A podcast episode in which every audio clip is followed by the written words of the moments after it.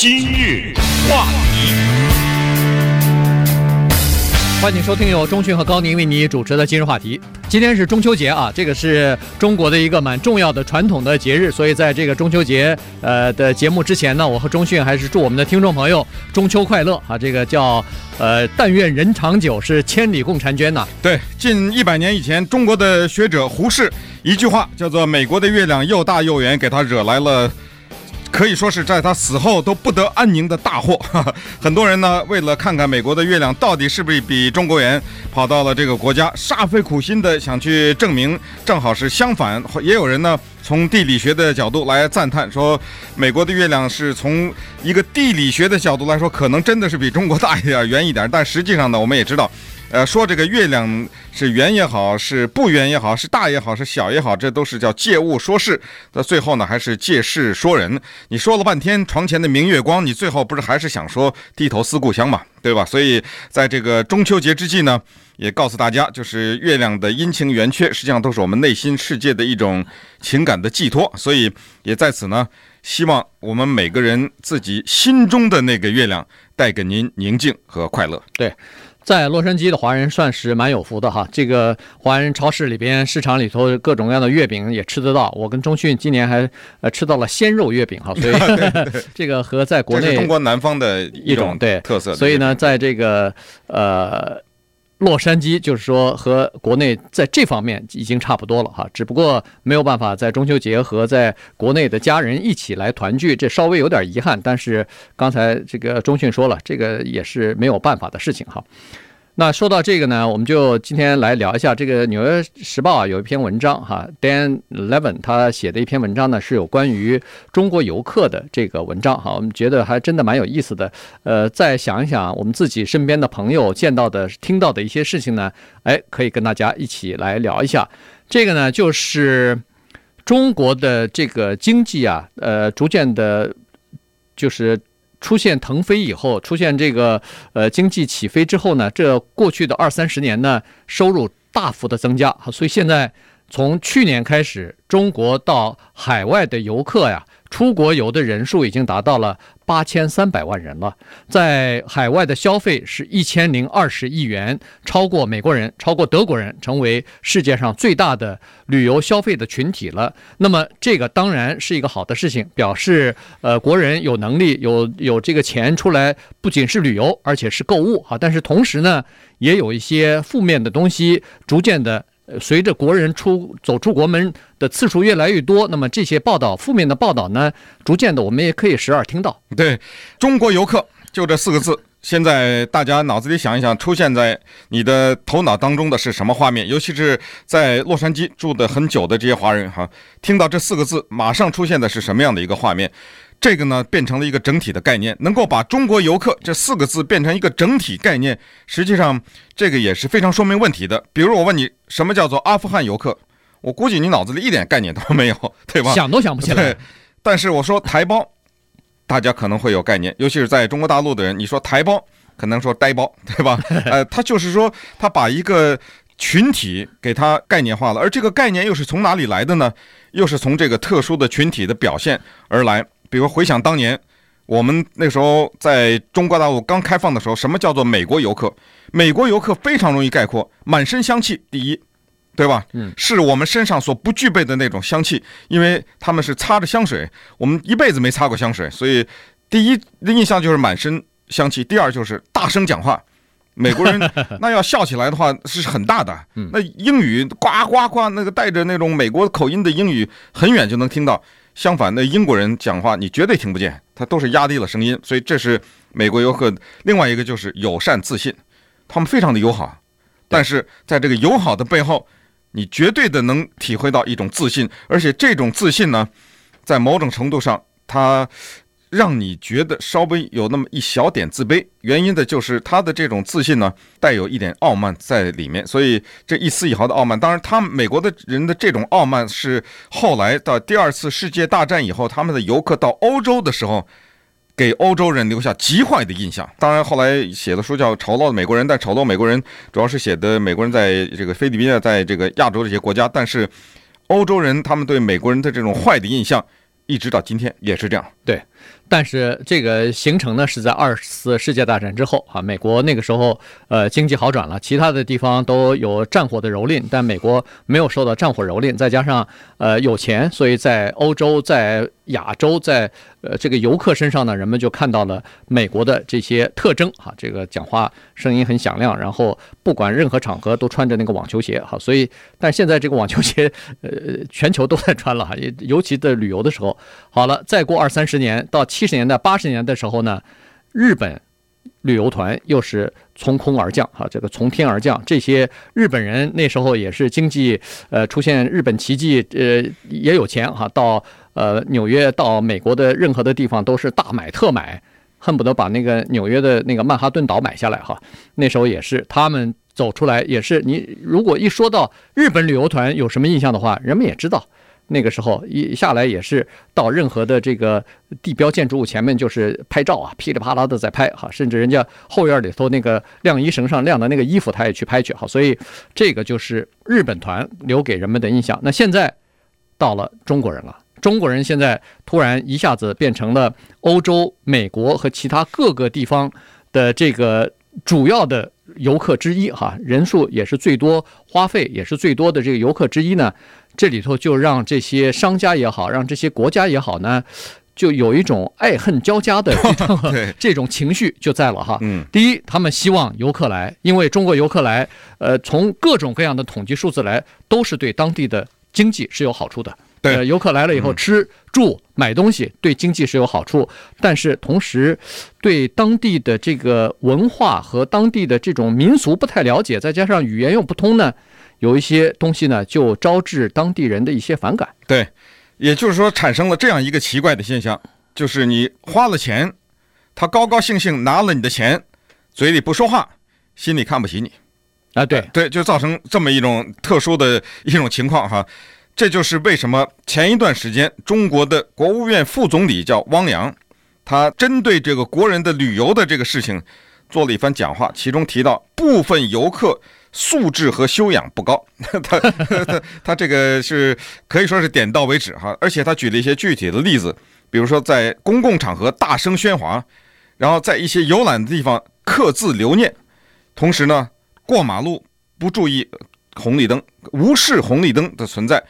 随地吐痰呐，这是国务院副总理讲的话哈，这是他指出的中国游客在海外的一些劣迹吧，可以说就是让人看了呃觉得一种恶劣的一种。印象留下来了，所以这个是说，实际上这种恶劣的印象呢，在洛杉矶能够看到，在巴黎可以看到，在纽约可以看到，甚至在 Disneyland，在佛罗里达的那个 Disney World 等等，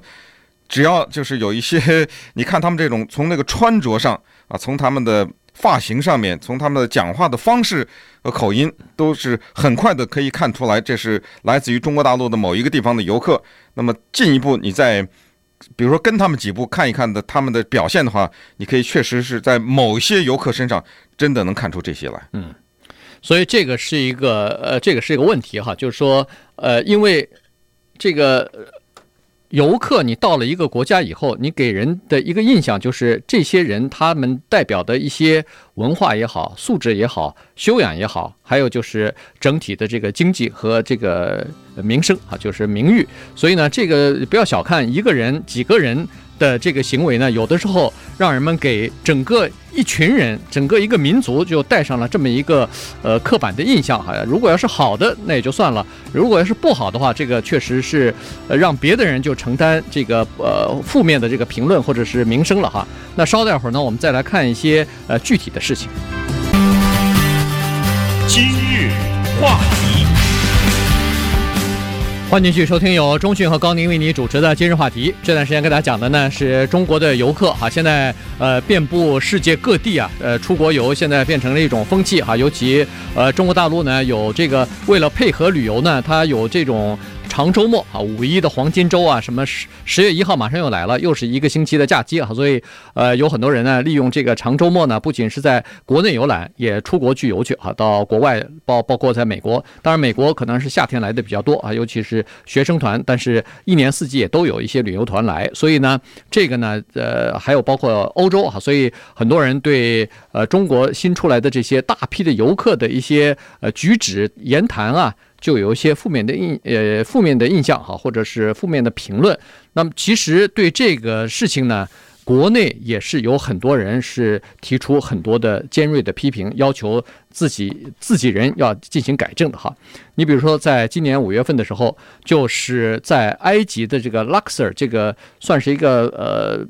很知名的这么一个旅游的景点吧，哎，突然在这个呃神庙的墙壁上头，呃有一个 有一个中国来的游客叫丁景浩的，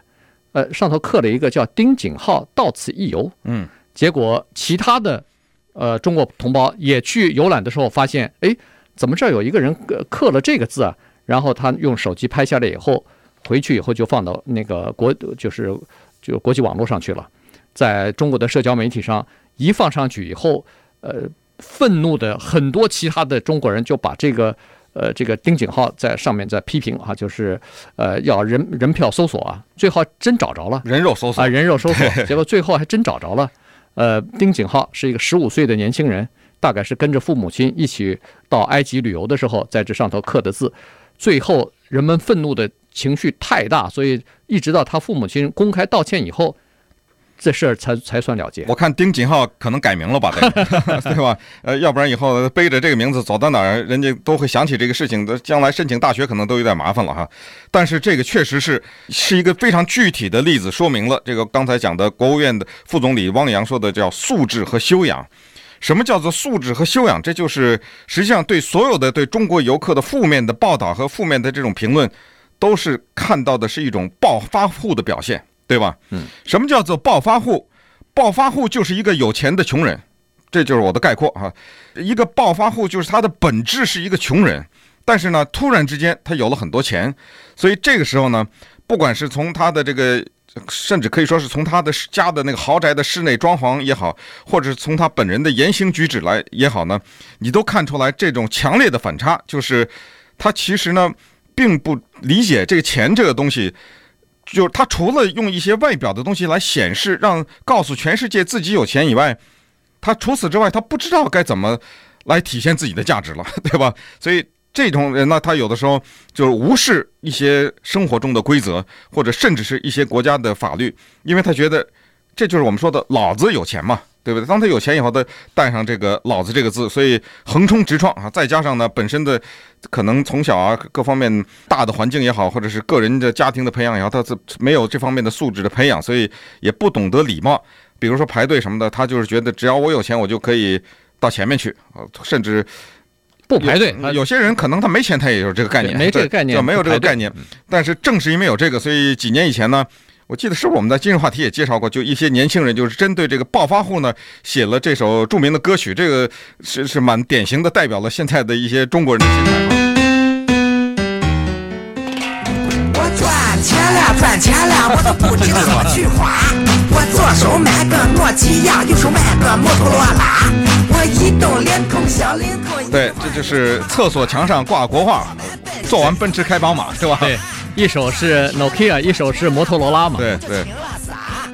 一个扫地，一个做饭，一个去当代码。我厕所墙上挂国画啊，在这儿呢。艺术家呀。对，厕所墙上挂国画，所以就是说呢，他是用一个幽默的。哎，用咱山东的口音，这不对吧？这个，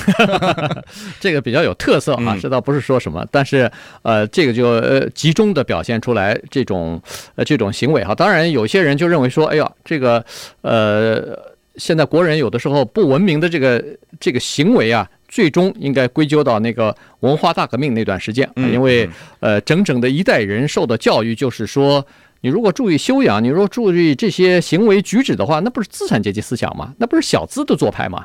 呃，但是现在逐渐的，呃。现在的这个中国人对西方的思想观念，对外边的这个接受度，或者是呃看到接触的这个程度越来越开放了以后呢，就发现说哦，和外边的世界和其他的国家打交道的时候，恐怕还是要以一个呃共同的一个准则或者一一种行为方式，大家都可以接受的一个行为方式去去接触，或者是去表现自己，否则的话。你光是有钱可能还不行啊。对，那接下来再说这个中国游客在海外的另外的一个重要的表现，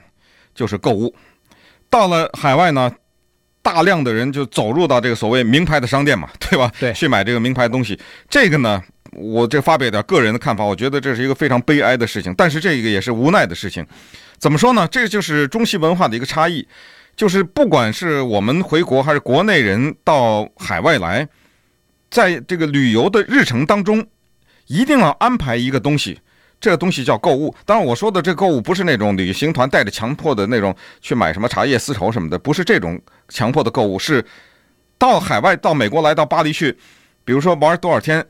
除了游览之外，必须得有相当大的一部分留给购物。你这这是他们要求的，必须必须要去。你见没见过这个回国的人的箱子？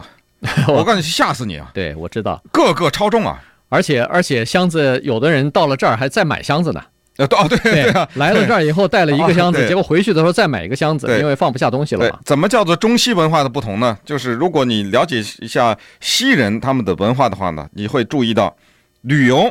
是旅游，在他们的旅游的行程当中，没有购物这件事情，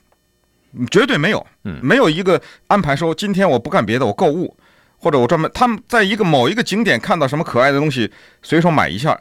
作为一个叫纪念品。但是说我这我这次出国有一个任务是购物，因为这边有一个张阿姨，那边有一个李大哥，什么在这等着呢？要不然我不带回去，没没法见他们。这件事情在洋人的这个或者在西人的文化当中不存在。对，所以这个就是文化的差别了哈。当然这里头除了呃给这个呃同事啊、领导啊、什么邻居朋友啊要带一些东西之外呢，恐怕也有一些成分就是给自己买。呃，待会儿其实有时间，我们可能还会讲一下为什么要给自己买，因为在国内的东西比这儿贵，因为在国内买的那个东西有的时候不是真正的，有有的时候可能花了钱以后大概还买到假货啊，所以呢就要到海外来买来，那这个呢是一个非常特殊的现象。大了，加点韭菜花。